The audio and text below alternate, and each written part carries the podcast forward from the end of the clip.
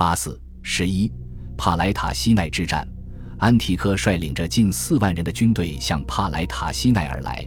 而欧迈尼斯麾下的士卒则更多一些。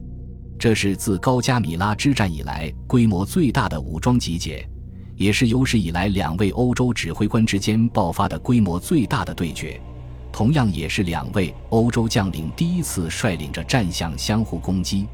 多亏了欧德摩斯的增援，欧迈尼斯现在拥有一百二十头战象，而安提柯在特里帕拉德伊苏斯分得的七十头战象，现在还剩下六十五头。不过，安提柯麾下的象兵都是最初追随亚历山大大帝东征西讨的身经百战之士。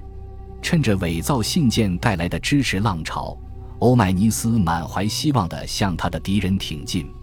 但是，就在他最需要激发全军信心的时候，他却突然病倒了。他将行军推迟了数日，试图恢复气力，但最终还是把指挥权交给了普瑟斯塔斯和安提珍尼斯。以便军队能够继续向前推进，曾有一段时间，近乎失去意识的欧迈尼斯不得不被放在盖有布匹的担架之上，跟随在大军之后，而他的士兵则对他的病情忧心忡忡。安提柯则从己方抓获的一些斥候那里获悉了欧迈尼斯的病情，于是赶忙抓住了时机。两支军队在蔓延数英里的战线上对峙，而双方仅仅相距零点二五英里。这场对决让他们已经期待了两载，现在终于即将到来。然而此时双方都十分诡异地不愿意立即开战。欧迈尼斯仍在康复当中，而安提柯则希望对方的联盟可以土崩瓦解，或者希望欧迈尼斯一方的银盾兵会临阵倒戈。八万余人就这样在崎岖不平的战场上对峙了四天，而该地的粮草也被双方的粮秣征收者搜刮一空。安提柯在对峙的第五天，派遣了使节前往总督联军与银盾兵的驻地，再次敦促他们与欧迈尼斯决裂，并承诺将会给予他们大赦与奖励。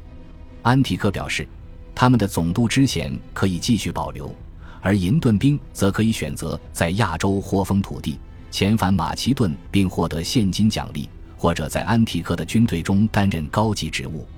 这是他第三次试图贿赂或者威胁欧迈尼斯的部下，但并没有取得更多进展。银盾兵们严词拒绝了使节，甚至威胁要将他们杀掉。我们并不清楚普瑟斯塔斯和他的同僚们对这个提议持何种看法，但至少他们现在还是坚守住了自己的立场。现在正逐步恢复体力的欧迈尼斯来到了自己部队的前面，盛赞了他们的忠诚。他告诉自己的士兵，安提柯就像预言中那个自己女儿被狮子追求的男子。这个男子告诉狮子，他很担心自己女儿的安全。于是狮子就拔掉了自己的牙齿和爪子，希望能够获准与他的女儿在一起。不过，随后这名男子就用棍棒打死了这头无助的野兽。安提柯现在正在做相同的事情。欧迈尼斯告诉他们，他会假意遵守他给出的条件。直至他将你们的军队完全掌控，然后他就会对你们的领导者们施以惩罚。士兵们纷纷高声呼喊：“没错！”欧迈尼斯还从逃兵那里获悉，独眼的安提柯正打算夜间拔营离开该地。虽然他们并不知道安提柯此行的目的地，但是欧迈尼斯猜测他会前往附近拥有丰沛粮草的加比埃奈地区，从而让自己的军队恢复元气。并且在更为适宜的战场上作战，欧迈尼斯决定抢先占领该地，并且假意派出己方的逃兵告知安提柯他即将发动夜袭，从而拖延安提柯的行动。安提柯相信了这个谎言，并让自己的部队整夜都严阵以待，直到他从自己的斥候那里获悉欧迈尼斯已经开拔前往加比埃奈了。安提柯赶忙率领一支骑兵快速部队尾随欧迈尼斯而去。希望能够弥补错失的六个小时。黎明时分，安提柯的先遣部队终于赶上了欧迈尼斯的大军。他们骑马行进在高高的山脊之上，瞥见了下方平原上行进的欧迈尼斯部队，而欧迈尼斯的士兵们也发现了他们。不过，对安提柯的骑兵们而言，幸运的是，从下方仰望的士兵因为只能看到山脊的正面。故而无法判断安提柯的骑兵后面是否跟着敌方大部队。欧迈尼斯不敢以身犯险，于是停止行军并准备迎战。这让安提柯拥有足够的时间去调集行动迟缓的后续部队，并且集结全军。数小时之后，当自己的步兵抵达之时，安提柯便率领着麾下军队冲下山脊，发动进攻。安提柯骑着战马身处部队右翼的领衔之位，而他的儿子德米特里也已经长大成人，足以参加人生的第一场战斗了。而在战阵的左翼，则是率领着一支轻骑的裴松。他希望自己最终能够将东方纳入掌控。按照原定计划，安提柯会率领麾下骑兵率先发起冲锋，就像亚历山大大帝曾经率领的右翼骑兵一般。但是出于某种原因，安提柯在尚未抵达与自己对阵的敌方部队欧德摩斯与联军总督的军阵之前，就让部队停止了前进。而与之相反。身处左翼的裴松成为最先与敌军交战的一方，他率领着自己麾下的轻骑兵向前突进，并向欧迈尼斯周围的大象发射箭矢与投枪。身处己方右翼的欧迈尼斯密切关注着这一动向，他的战象倘若不断被箭矢倒钩所伤的话，就有可能被彻底激怒。他感到裴松已经离自己太过接近之时。便换来了自己部署在左翼的轻骑兵，穿过阵线向裴松发起攻击。远离盟友保护的裴松骑兵，又被欧迈尼斯麾下的轻骑逐回了自己发动俯冲攻击的山丘之上。与此同时，拥有庞大步兵方阵的安提克中军开始与欧迈尼斯的步兵交战。虽然安提克的军队是从地势较高的地方发起进攻的。而且在数量上也具有巨大的优势，但正如马其顿战争历次证明的那样，决定步兵交战成败的是勇气而非人数。欧迈尼斯战阵中的银盾兵已经并肩作战了数十年，而他们现在所面临的这些年轻新兵中，很多人甚至根本都没有打过仗。随着利剑与萨里沙长矛的交锋，银盾兵生生凿穿了敌军的阵线，并给敌方造成了大量的伤亡。安提柯的步兵方阵被打得四分五裂，在银盾兵的追击之下，纷纷往山丘上逃去，形势陡然逆转。而独眼安提柯的军队如今陷入了困境。在其顾问们的建议之下，安提柯稳健调度，让自己的所有部队成功撤回到高地之上，他们在那里可以避免遭受更进一步的打击。不过，正当安提柯从己方右翼冷静地目睹着自己的左翼与中军崩溃之时，他却发现对手的战线存在一个缺口，因为欧迈尼斯将自己的轻骑兵从原位调离，以迎战裴松的部队，这就在战线上留下了一个缺口。而随着欧迈尼斯方阵的不断推进，这个缺口被越拉越大。安提克于是率领着麾下骑兵冲向了那处缺口，他的儿子德米特里则紧随其后。他们从侧翼对欧迈尼斯的部队发动了猛烈的袭击，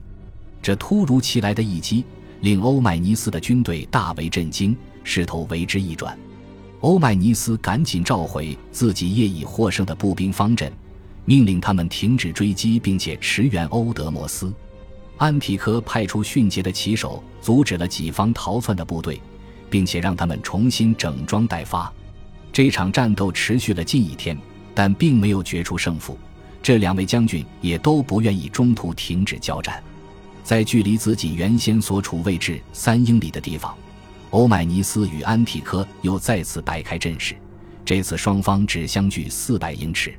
当空的满月为这场夜战提供了充足的光线，看来战斗将再度爆发。然而就在这时，双方都突然解除了战备的状态，放下了自己手中的武器。在数日没有妥善补给的情况下，他们早已筋疲力尽、饥肠辘辘了。最后，在双方达成一致之后，这场战役终于结束了。这场战役到底是谁获得了胜利？欧迈尼斯给敌军造成了更大的伤亡，并且在关键的步兵交战中斩获了胜利。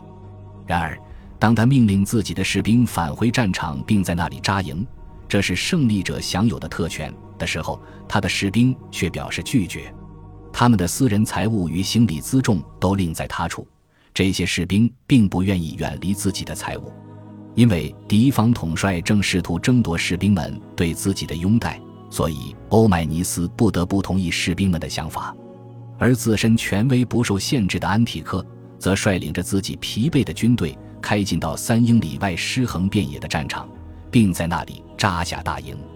安提柯如是宣称：“谁主宰了战云者的遗体，谁就是这场战斗的赢家。”尽管如此，他还是在第二天趁着欧迈尼斯还没有获悉自己的战损情况时，匆匆地将逝者火化了。尽管安提克的军队在技术细节上取得了胜利，但是他们仍然难掩自己内心的挫败。